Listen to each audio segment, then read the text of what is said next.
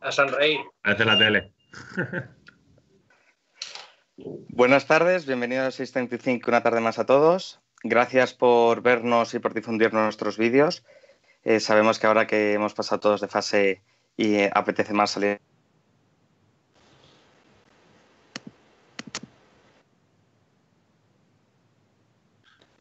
No Dale caña, porque Javi Bueno. se ha quedado paralizado. Tenemos a Javi que se nos ha parado, entonces bueno, continúo, continúo yo por él.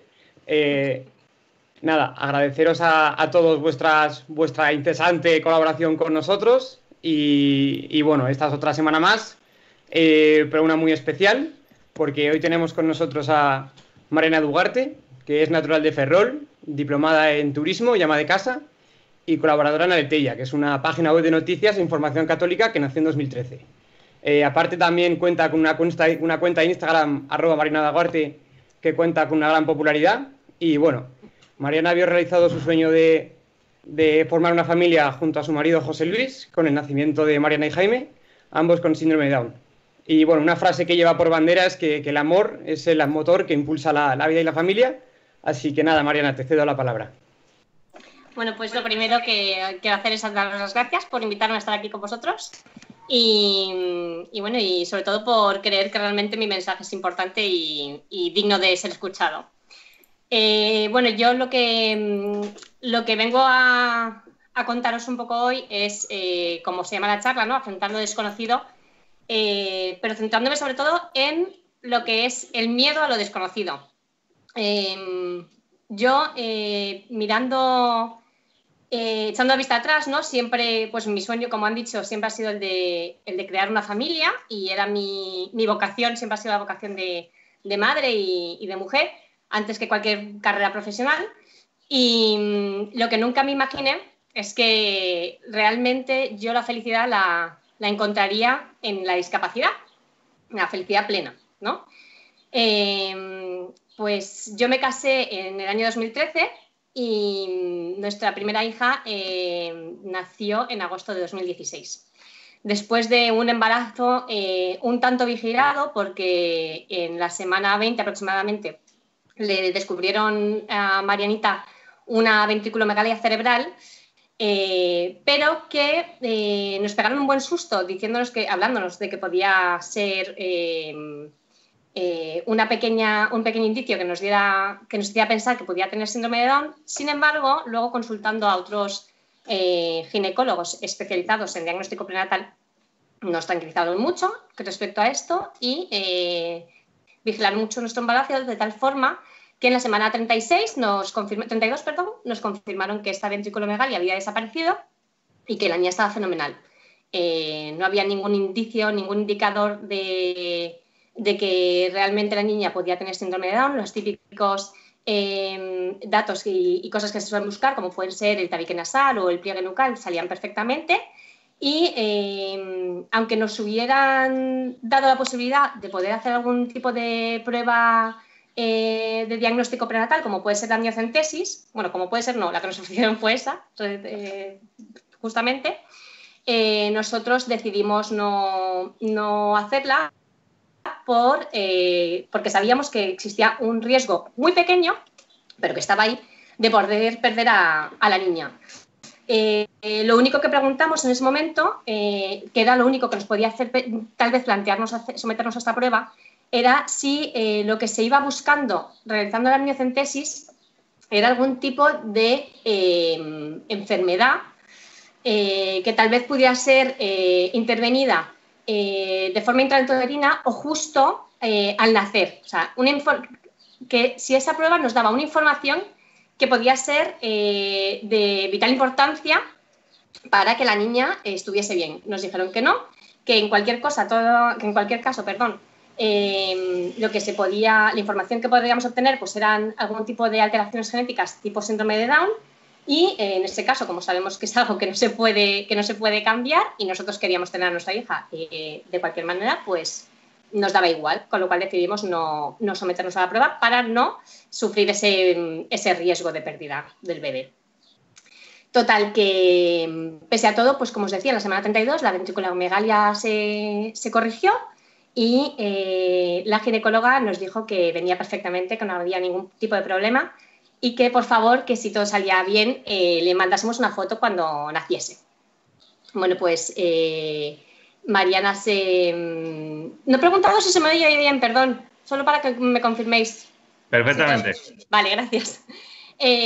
Mariana entonces nació en la semana 37, se adelantó un poco y em, bueno, pues eh, yo cuando la vi mm, me pareció una monada de niña, tenía los ojos rasgados. Eh, yo lo primero que pensé, que la niña es igual a su padre a día de hoy, a la familia de mi, marido, pero en ese momento yo lo que dije fue, eh, es igual a mi, a mi familia, porque tengo una hermana precisamente que le llamamos China por los ojos rasgados que tenía de pequeña.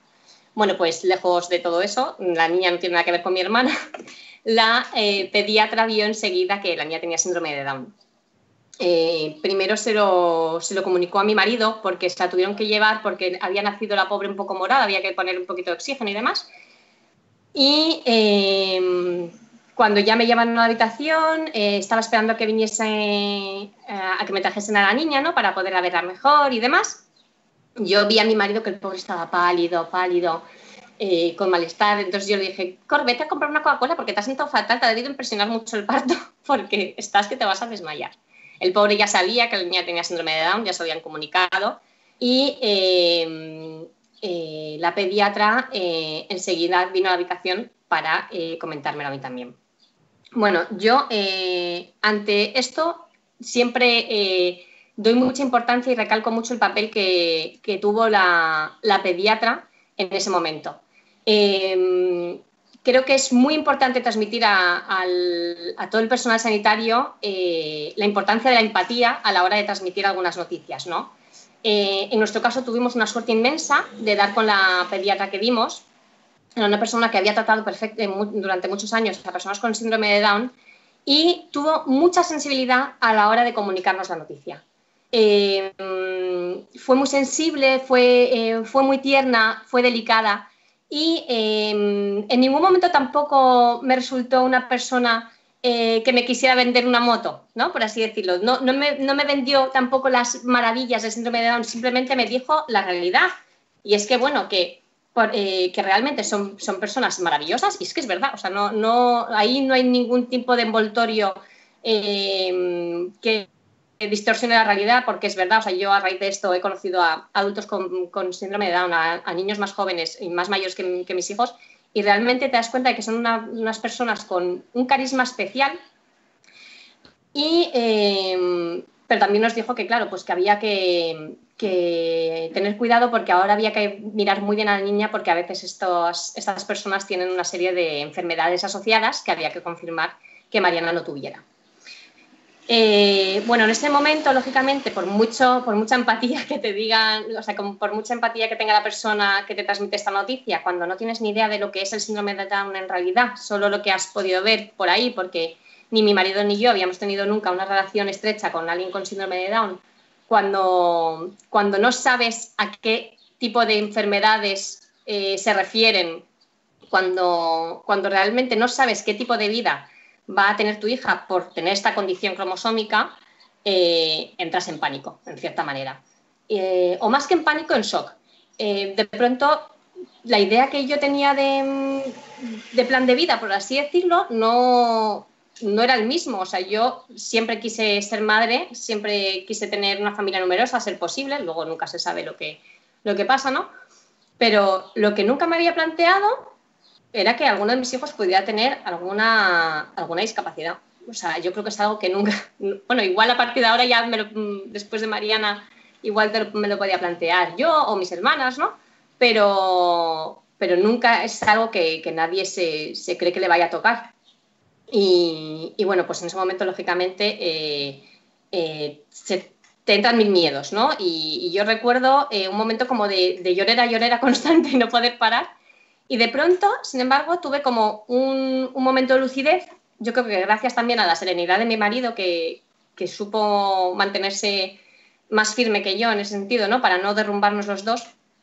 Y, tuve un momento de lucidez en el que de pronto pensé, para un momento, eh, vale, no sabes de qué va todo esto, pero sin embargo, si te ha tocado a ti, si esta niña es tuya, es porque tú puedes hacer que esta niña mm, tenga un futuro fenomenal, porque tú puedes hacerlo bien. Y entonces, pues, eh, me empecé un poco como a calmar, eh, empecé un poco a, tranquilizarme y, a decirme, pues efectivamente, ¿por qué, ¿por qué, no voy a ser capaz ¿no? de, de, mm, hacerlo bien? Si lo iba a hacer con cualquier otro, si creía que lo iba a hacer con, con un bebé al uso, normal, por así decirlo, eh, ¿por qué no voy a ser capaz de, de sacar adelante a mi hija con síndrome de Down? Bueno, pues a raíz de ahí eh, lógicamente empezó una serie de, estudios, de información. Mi marido esa noche, primera noche de hospital, me acuerdo que se puso a, investigar todas las páginas web, todas las fundaciones. Al día siguiente llamó a la Fundación Down Madrid, porque en ese momento estábamos en Madrid, para ver si nos podían recibir. Y, en fin, empezamos a buscar información de mil tipos para ver realmente a qué nos íbamos a tener que enfrentar ¿no? Eh, de aquí en adelante. Em, bueno, gracias a Dios, em, Mariana fue una niña que nació sanísima, no, tenía ni cardiopatía, ni problemas digestivos, ni nada que, algunos niños con síndrome de Down suelen tener. Y enseguida nos pudimos ir con ella a casa y empezamos pues nuestra, nuestra pequeña vida familiar. Y, bueno, otra cosa que también em, yo creo que destacamos mucho las, mm, los padres de, de, niños con síndrome de Down, sobre todo cuando cuando acaba de nacer es la gran labor que hacen eh, las fundaciones, ¿no? la gran labor de acogida que hacen las fundaciones y las otras madres de niños con síndrome de Down.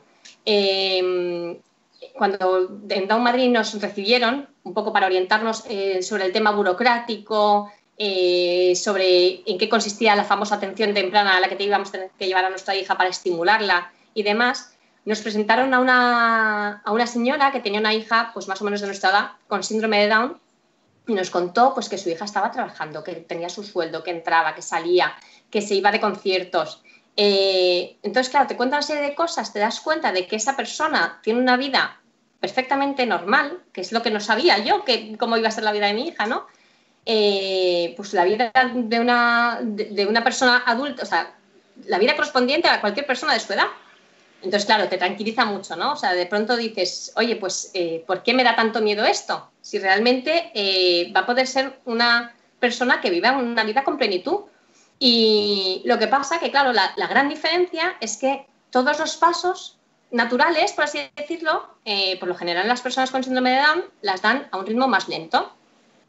Pero bueno, o sea, todo, pues empezamos eso, pues a encaminar nuestra nueva vida eh, llegamos a Zaragoza, que es donde vivimos ahora, nada, al mes nos mudamos y, nos acogieron de nuevo en la fundación de aquí, fenomenal, de maravilla, y Mariana empezó a asistir a sus eh, clases, de, a sus sesiones de atención temprana, de fisio, eh, de, psicomotricidad y de estimulación en general, y, y, iba fenomenal. O sea, yo de pronto me encontré pues con un bebé como, cualquier amiga mía que había dado a luz pocos meses antes y pocos meses después, eh, un bebé normal al que había que dormir, al que había que darle de comer, eh, con el plus que, pues sí, pues que tiene algunas revisiones médicas más, y porque hay ciertas cosas que hay que controlar más, y con eh, y a la que tienes que llevar a unas clases, a unas sesiones de atención temprana, pues para que ese ritmo tan despacito que suelen llevar, pues eh, podamos un poco acelerarlo, pero de una forma siempre respetuosa con el ritmo propio del niño, ¿no? Em, y bueno, y pues nos fuimos acostumbrando fenomenal a nuestra hija, que además siempre fue buenísima y, monísima y muy rica. Y, bueno, también hay una cosa que quiero destacar de este episodio, em, que es algo muy, muy importante y para mí yo creo que esto es la base de todo en general, Em, y es la, importancia eh, de la familia. Eh, cuando Mariana nació, eh, mis padres estaban en Galicia, mis suegros estaban en Córdoba, mis hermanos estaban algunos en Galicia, otros estaban en el puerto Santa María, otros estaban en Segovia, en fin, los teníamos a todos dispersos por ahí y nadie faltó, vinieron todos a, conocer a, a Mariana em, que para mí, pues lógicamente, eh, fue algo muy emotivo porque em, en ese momento eh, te están demostrando que, que cuando más apoyo necesitas, ellos están ahí. Y, es que realmente en ningún momento nos hemos sentido solos o en ningún momento nos hemos podido sentir desamparados porque eh, eso que en el momento fue un, acto material, ¿no? O sea, realmente todos se desplazaron, eh, nos hizo sentirlos siempre cerca durante todo este tiempo, durante estos casi cuatro años que Mariana eh, tiene ya. Entonces, realmente cuando, cuando se habla de, la familia como pilar esencial, yo creo, para, para, el desarrollo de una persona, creo que, que es a tener muy en cuenta, porque porque realmente cuanto, cuando más falta te hace eh, alguien, eh, los que nunca suelen fallar eh, son la familia. y bueno, con, este, con esta pequeña reflexión sobre esto, vuelvo a nuestra historia, que, que, bueno, que nada, pues como os decía, seguíamos con nuestra vida ya muy asentada, muy normalizada. Y la verdad es que hubo algo que a mí nunca se me olvidó cuando salimos del hospital y es que esta pediatra tan encantadora con la que nos topamos nos dijo que el mejor estímulo para Mariana sin duda sería tener uno o dos o tres hermanos, ¿no? Algún hermano. Eh, nunca se me olvidó y además nosotros pues seguíamos con nuestra idea de nuestro proyecto familiar de tener más hijos, ¿no? Era nuestra ilusión y así queríamos que fuese. Pues tuvimos la suerte de que cuando Mariana había cumplido el año, un poco, poco tiempo después, eh, me quedé de nuevo embarazada. Eh, nada, un embarazo pues normalísimo, eh, todo iba muy bien. nos dieron un pequeño susto también a mitad del embarazo, pero nada, nada mm, con importancia, nada que ver con lo de Mariana. Y, bueno, pues mi marido se tuvo que ir, ya al final del embarazo se tuvo que ir al extranjero por trabajo y eh, yo me fui con mis padres para, dar a luz eh, donde estaban ellos, para, yo no, para estar acompañada, lógicamente. Y me puse de parto en la semana 38 aproximadamente y mm, en cuanto vi al niño, eh, me lo pusieron encima, mi marido no estaba además, y de pronto lo vi clarísimo. Y dije, este niño tiene también síndrome de Down. Claro, era algo que yo no me había planteado o sea, eh, en ningún momento, durante ese pequeño susto que os había comentado que no tuvo importancia, que nos dieron, eh, hablaba con una amiga y, esta amiga mía me dijo, hija Mariana, ¿tendrás síndrome de Down? Y digo yo, mira, Bárbara, es imposible que tengas síndrome de Down porque, porque no va a ser el segundo en todo, va a ser el segundo de su casa. Va a ser también, o sea, no va a ser ni original para tener síndrome de Down. ¿Cómo va a ser eso? Claro, no, no me lo planteé. O sea, si ya con el primer embarazo y como os decía, nunca me había planteado que ninguno de mis hijos eh, pudiera tener una discapacidad. Cuando ya me había tocado Mariana con síndrome de Down, pensé, bueno, pues ya me ha tocado la lotería una vez, ¿no? O sea, es algo muy extraordinario que te toquen dos. Bueno, pues de pronto eso, nada más nace, yo lo vi clarísimo, clarísimo. Y entonces eh, le pedí, por favor, a la matrona, el, el, ginecólogo no vio nada, y entonces le dije a la matrona, eh, por favor, que venga ya el pediatra, que venga ya. Y me dice, ¿pero por qué, mujer? Si está todo fenomenal, el señor está estupendamente, tal. Y digo, no, no, es que yo creo que tiene síndrome de Down. ¿pero qué dices, mujer? Pero si es guapo, míralo, míralo, si es que no se debe nada. Y yo, que sí, que sí, que yo creo que sí, que es que mi hija mayor también tiene síndrome de Down y yo creo que sí. Total, que empezaron a mirarlo y dicen, ah, bueno, pues sí, tal vez, bueno, espera, que llamo al pediatra. Entonces el pediatra vino y, y me dijo, mira, es que no, lo dices y sí, tiene algunos rasgos que sí, pero no, no está muy claro. Y, aquí eh, yo me acordé mucho de la pediatra del parto de Mariana porque este pediatra eh, no, tuvo ni la misma sensibilidad ni tampoco tenía la misma facilidad de palabra. Además era de fuera, no hablaba bien del todo el español y, entonces fue un poco desastroso en ese sentido. Pero bueno, eh, yo no sabía muy bien qué hacer. El caso es que me suben a la habitación. El niño, gracias a Dios, estaba bien, ¿no? Aparentemente no, había nada que hiciera pensar que el niño no estuviera bien. Y mm, me suben a la habitación donde me esperaban mis padres. Y entonces, claro, yo entro y le digo a mis padres, creo que tiene síndrome de Down. Entonces, bueno, os podéis imaginar los nervios, el silencio que se hizo un poco. mi madre, que era pobre, ya estaba como nerviosa en el parto, porque claro, ya la anterior había sido como había sido, pues no, no, no sabíamos muy bien qué hacer, ¿no? Y, yo a la vez lo miraba, lo miraba y, entonces para mis adentros me decía, no, no va a tener síndrome de Down. Y yo creo que esto, em, esta fase como de negación de pronto, igual que lo había visto tan claro al principio y luego ya quería como dejarlo de ver, fue porque eh, a mí el primer pensamiento que se me pasó por la cabeza cuando me di cuenta de que Jaime tenía síndrome de Down era que, pues que tenía dos niños eh, con síndrome de Down y que era imposible que los dos estuvieran igual de sanos. O sea, yo de pronto fue como una obsesión de este niño va a tener algo, va a tener por lo menos una cardiopatía, va a tener algo, algo va a tener, porque es imposible que tenga dos niños con síndrome de Down y los dos estén igual de bien. Y entonces, pues, eh, de ese pensamiento pasé como a una autodefensa, por así decirlo, eh, entonces le a mi madre, mira, mamá, no. en realidad yo no sé para qué he dicho nada. Nadie ha visto nada. Lo he dicho yo, la he liado y ahora está todo el mundo sugestionado porque yo he dicho esto, que es una tontería, porque míralo bien, si tiene nariz, si Mariana no tenía nariz cuando nació, si es que no tiene, mira las manos, hay una serie de rasgos que son muy típicos en los niños con síndrome de Down que yo le miraba y Jaime no los tenía, o sea, en las manos, por ejemplo, tenía una con, con las rayas mm, más o menos como las tienen los niños con síndrome de Down, pero la otra perfectamente normal. El pie de chancla, que es muy típico, Jaime no lo tenía. En fin, yo le miraba cosas y yo decía, no, no, que ya tú, mamá, olvídate, que la has liado, que la has liado, y nada, que no va a tener. Pero claro, lógicamente esa noche no hubo quien durmiera en esa habitación. Fue una noche tensa. Em, cuando hablé con mi marido y le enseñé al niño por videollamada, antes de decirle yo nada, de que teníamos sospechas de que tuviera síndrome de Down, eh, mi marido lo primero que pensó fue como yo, fue este niño tiene síndrome de Down también, y eso que estaba a miles a miles de kilómetros. Y, bueno, pues pasamos la noche como pudimos. ¿no? Em, al día siguiente se, presentó en nuestra habitación todo el equipo de pediatría del hospital, después de haber visto a Jaime en el nido y, el jefe del servicio eh, me dijo, mira, em, ya sabes que, esto del síndrome de Down no se, no se confirma hasta que no obtengamos los resultados del cariotipo, que es el análisis sanguíneo con el que se confirma. Pero, eh, y es verdad que tu hijo pues despista porque tiene muchos rasgos que no, que no, no parece que tenga síndrome de Down, pero tiene otros que son muy característicos, o sea, que son como muy claves, que sí que los tienen. Y, total, que ahí pues ya salimos de dudas, ¿no? Por así decirlo. Eh, yo ya lo tenía claro en realidad, esa, esa, parte de negación que tuve enseguida se me fue, porque, porque lo veía claro. Pero bueno, eh, gracias a Dios también lo miraron mucho a Jaime y todo estaba bien. Eh, al segundo día, justo la noche anterior de que nos dieran el alta, mi marido por fin llegó.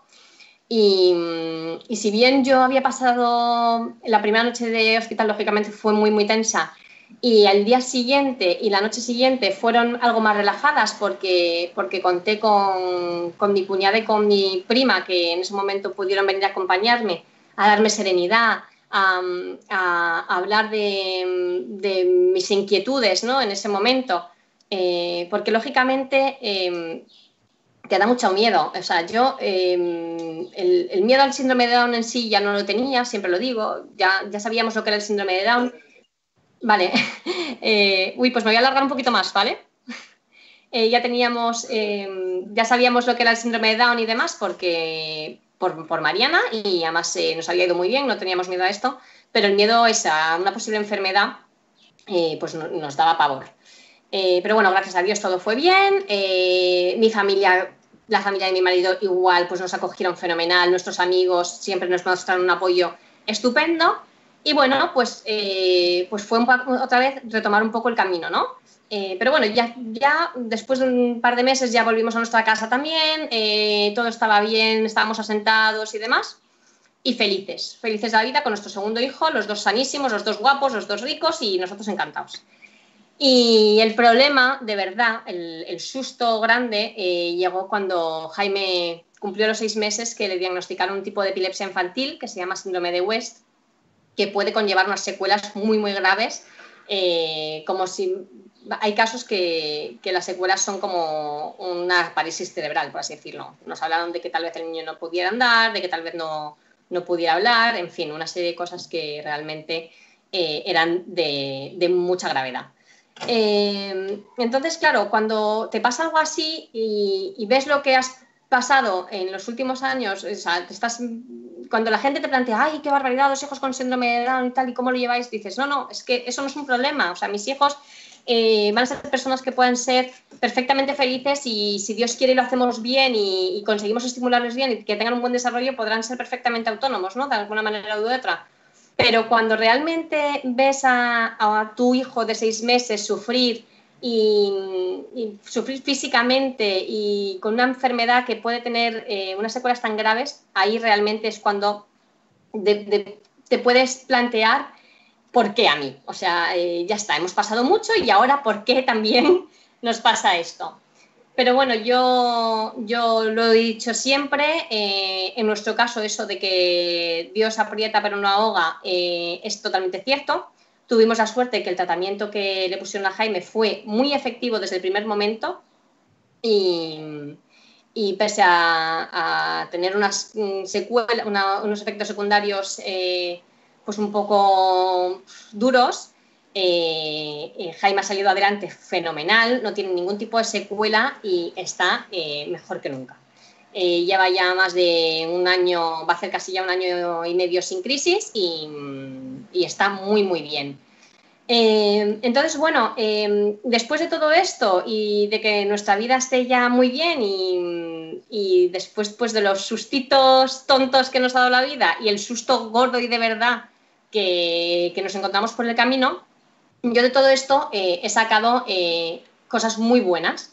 La, la, primera, la principal, es que realmente eh, no se pueden hacer planes en esta vida. O sea, yo tenía muy claro a dónde quería llegar con mi matrimonio, ¿no? Por así decirlo, una familia numerosa, eh, eh, una familia, pues, al uso. O sea, tampoco quería nada excepcional, pero, pero bueno, mm, tal. Y lo que nunca te planteas es que vayas a...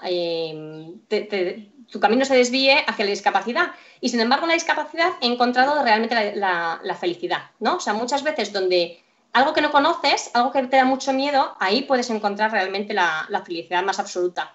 Eh, luego, por otro lado, también he aprendido que de todo lo malo se puede sacar una lección. Eh, en mi caso, a mí con, lo de Jaime me supuso una, gran lección de, humildad, porque yo pensaba, yo que estaba feliz con mis dos hijos, o sea, mm, esto daría para otra conversación, pero, pero bueno, el caso es que me dio una gran lección de humildad porque no, te libras de nada en esta vida, nadie está eh, por mucho que hayas vivido ya, no sabes lo, que puede venir después.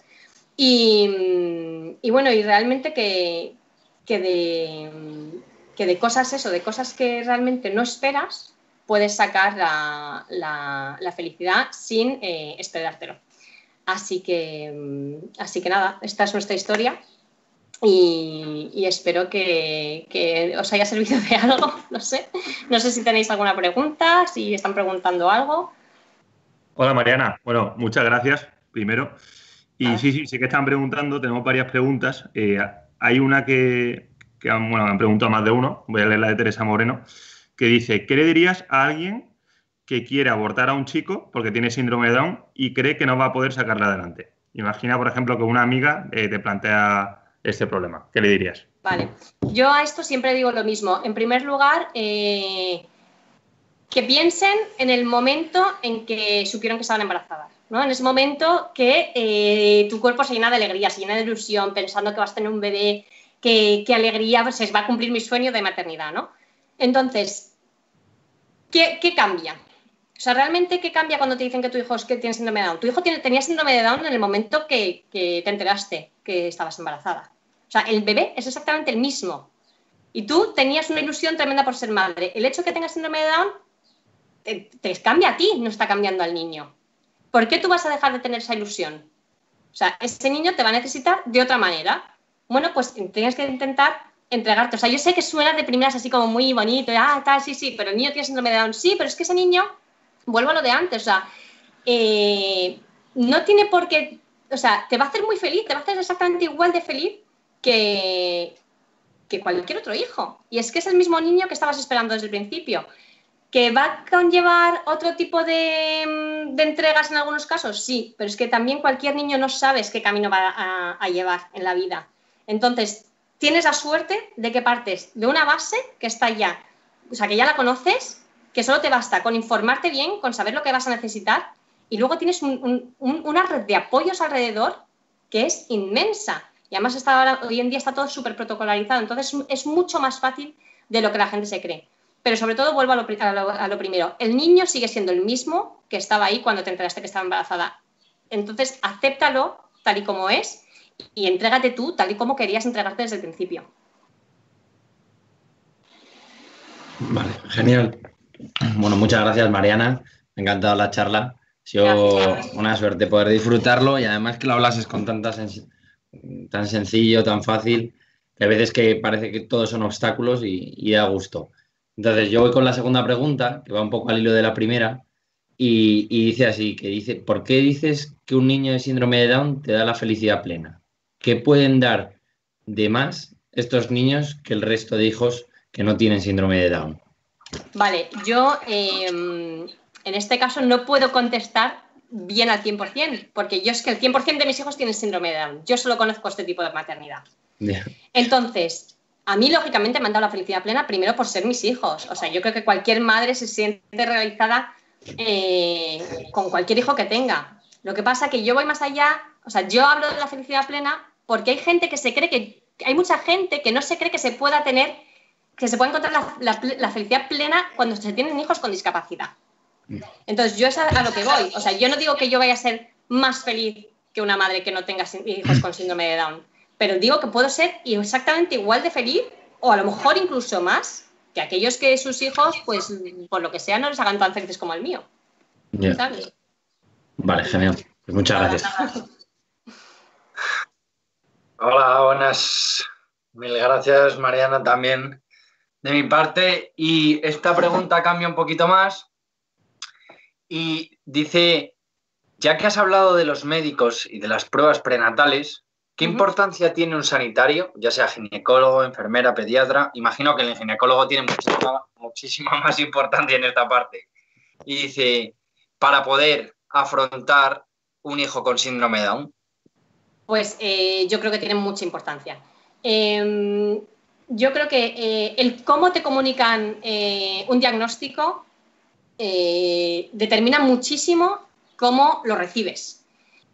Cuando te hablan de, en mi caso, del síndrome de Down con eh, esperanza y no de una forma lapidaria, cuando, cuando no te dicen las cosas malas, cuando no te dicen, mira, es que a lo mejor tu hijo hasta los cuatro años no anda, mira, es que a lo mejor tu hijo hasta los seis años no habla, sino que te dicen, mira, es que tu hijo va a andar, es que tu hijo va a hablar, tardará más, pero el cómo se cuentan las cosas influye muchísimo en cómo se reciben y cómo se toman. Entonces yo eh, desde aquí hago un llamamiento a todos los, sanitarios eh, porque realmente el ser empático, en ponerte en la situación del otro, el, pensar, y además ya no solo la situación, yo muchas veces eh, con un ginecólogo que tuve muy mala experiencia, con dos de hecho, precisamente ginecólogos, ginecólogos especializados en diagnóstico prenatal, pensaba, ¿Cómo le diría a este señor esto si yo fuera su hija?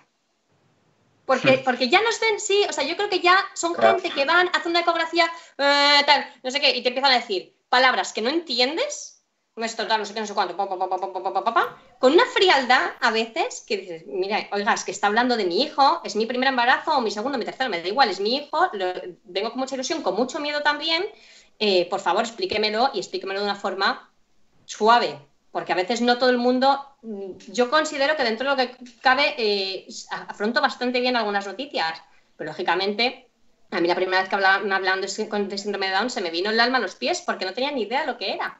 Y, en cambio, pues la pediatra esta me ayudó mucho a, a, poderme relajar en ese sentido y a poderme tranquilizar y ver lo que hay realmente detrás de un diagnóstico, ¿no? Luego, lógicamente, hay diagnósticos y diagnósticos, pero precisamente cuanto más grave sea el diagnóstico, ya, ya no hablo de síndrome de Down, hablo a lo mejor de, una enfermedad realmente complicada, eh, eh, yo creo que es muy importante el cómo te lo digan, sin duda. De hecho, eh, hay gente que hace estudios de, cómo determina ¿no? el, cómo los padres se, lo toman con respecto a, a, cómo se lo han transmitido.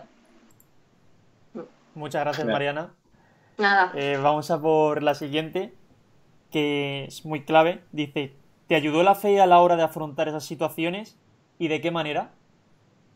Em, sí, sin duda. O sea, eh, yo nunca he sido, vamos, o sea, que nunca he sido una persona con mística ni con muchísima fe mm, normal, o sea, como cualquier persona, pues yo siempre he sido practicante, he crecido en una familia católica, eh, mis padres me han, me han, inculcado, me han educado en la fe pero yo cuando, cuando más me he acercado a Dios ha sido a raíz de, es curioso, pero ha sido a raíz de, de mis hijos. O sea, eh, recuerdo perfectamente, le escribí una carta a mi abuela. Mi abuela mm, conocía a mis dos hijos, gracias a Dios, pero era muy mayor, tenía 95 años cuando nació Mariana. Y me acuerdo que, le escribí a mi abuela una carta diciéndole, no, no sé muy bien porque tengo yo una hija con síndrome de Down, lo que sé es que gracias a ella pues estoy más unida a Dios ahora. Em, yo creo que también sentí mucho, por ejemplo, en el caso de Jaime, eh, cuando se puso enfermo, hubo muchísima, muchísima gente rezando por él. Pero, o sea, gente de Panamá, gente de México, o sea, por todo el mundo. Y yo de alguna manera sentí e, esa, e, esa fuerza de la oración eh, que nos estaba apoyando para que Jaime saliera adelante. Em, mi fe ha aumentado gracias a, estas circunstancias, sí, y no, no, sé, no sé muy bien el, el por qué, o sea, no, en qué manera no sé cómo explicarlo, ¿no? Pero, pero bueno, lo que sí sé es que yo siento a Dios y, lo siento más cerca ahora que tengo a mis hijos. Fenomenal, Mariana. Yo te agradezco también que hayas mencionado todo el tema de las fundaciones, porque nosotros personalmente colaboramos con la Fundación Cana y bueno, están todos, todos viéndonos, así que les mandamos un, un saludo muy grande a todos. Y, bueno, la última pregunta, pues bueno, eh, trae a colación o está, está relacionada con la gran controversia que se ha suscitado eh, en cuanto a la posibilidad de, de eliminarlo o de cerrar los colegios de educación especial. Mm. Eh, nos preguntan si crees que es una buena solución o qué le dirías a los que lo proponen. Yo no estoy de acuerdo, lo digo tal cual. Em, creo, creo, mi hija ahora mismo está en un colegio de educación ordinaria y también es importante decirlo. Creo que es muy importante apostar por la inclusión eh, pero creo que es más importante dar opciones. O sea, eh, igual que no todo es válido para todo el mundo, porque igual que a mí me va bien una, pues yo qué sé, una diplomatura, en mi caso, en lugar de una ingeniería, porque es que yo no valía para eso, o igual que hay gente que le va más, eh, yo qué sé, un tipo de carrera laboral Em, u otra. Eh, o sea, hay, hay 20.000 caminos para todo el mundo. ¿Por qué hay que empeñarse en que la educación sea exactamente igual para todos los niños? O sea, eh, creo que la educación, eso, em, eh, no me sale ahora la palabra, creo que la integración es importante porque mm. realmente hay que dar esa opción a los padres y a los niños de, sentirse, o sea, de, que ese camino sea, sea una posibilidad, pero hay muchos niños, hay, algunas discapacidades que son muy complicadas, hay mucha gente que ha intentado la integración y ha visto que no, eh, que no es lo conveniente, no es lo mejor para sus hijos y han optado por una educación especial donde ven que realmente sus hijos están bien atendidos y ya no son bien atendidos, es que yo conozco casos de niños que están mucho más felices en colegios de educación especial que en colegios de educación ordinaria. Eh, hablan de que eh, si, se hace esto es para que todos para que realmente haya muchos recursos que conviertan la educación ordinaria con integración eh, en una buena opción para todos. Pero es que realmente yo cuando pienso, por ejemplo, en, pues yo qué sé, en un chaval con mm, una parálisis cerebral severa eh, todos eh, los, medios que necesita este niño para estar atendido en, un aula ordinaria, es que lo veo complicadísimo. Entonces, eh, primero que hagan todo eso y luego si quieren, cuando nos demuestren que realmente esto es, mm, esto es capaz y que los padres, sobre todo yo lo que digo, es por qué no se respeta la voluntad de los padres, que al final son los más interesados en darles la mejor educación a sus hijos. O sea, si unos padres que están en educación especial están convencidos de que esto es lo mejor después, después de haber probado lo otro, ¿por qué les vas a quitar ese derecho? Mm. Entonces, bueno, yo creo que ambas eh, modalidades son muy buenas y que ambas deben coexistir. Es que no veo el problema de por qué hay, que, quitarse una del medio. Entonces, que las dos sean de calidad, en que, las dos se inviertan y que se invierta mucho en educación, pero sin tener que llevarse por delante una, una modalidad que se ha visto, que se ha demostrado que es eficiente y que funciona bien. Muchas gracias. Yo soy muy, muy clara. Sí, sí, clara como el agua. O sea que nada, muchas gracias Mariana, ya hemos acabado. Era la última pregunta, la que te ha realizado Íñigo. Eh, decirte que ha sido un gustazo tenerte, que, bueno, que gente como, como tú represente muchas veces a, esas personas que han tenido gente con discapacidad también ayuda mucho, porque la manera con la naturalidad que lo dices eh, también eh, yo creo que refuerza esa posible ese posible pensamiento que tiene la sociedad de que tener un síndrome de Down es, un poco una lastra, desgraciadamente. Y, joder, para nada, para nada. Yo sobre todo que, eh, lo último ya, ya, ya os dejo. Sí, sí, no, no. Es lo, único que quiero dejar claro, que, que realmente las personas con, con síndrome de Down, lejos de que por supuesto tienen exactamente el mismo derecho a vivir que el resto, no es que tengan el mismo derecho a vivir, ya no solo se queda en eso, es que a, a aquellos que tengan miedo a, la- a tener la posibilidad de tener un hijo con síndrome de Down, decirles que es que realmente te dan, pues eso, vuelvo a lo de antes, la misma felicidad o incluso más que cualquier otro hijo, que pueden ir más despacio, pero que pueden conseguir grandes cosas. Así que por favor que, que reflexionen que, que realmente es maravilloso tener niños con síndrome de Down. Pues gracias, porque en falta hace además que se reflexione sobre eso. Porque Mm. por lo menos la misma felicidad que lo has recalcado muy bien, la dan. No sé si más, pero igual seguro. Para mí sí. Ya, ya, ya. Bueno, y para que veáis, os voy a enseñar a, a mi segunda máxima felicidad, que es Jaime. Bueno, ¡Jaime, di hola! menudo chiquete. ¡Hola! Contigo. Decimos adiós, Ah. damos un beso. ¿No? Manda un beso. ¿No? Bueno, pues con Jaime vamos a presentar la charla de- de- del próximo fin de semana, ya de paso que le tenemos aquí, que va a venir eh, Jorge Fernández Díaz y bueno, va a hablarnos, el título de la charla es A Dios no se le escapa la historia del mundo de las manos y bueno, pues es echar un vistazo al pasado, ¿no? Y a la historia del siglo XX y con el fin de, de entender el presente y sobre todo afrontar el futuro. Y, y eso es un poco la charla. Daros las gracias a todas las personas que habéis estado viendo esta charla. Espero que os haya gustado. Gracias por las preguntas. Y nada, que salud y, y que nos vemos la próxima semana.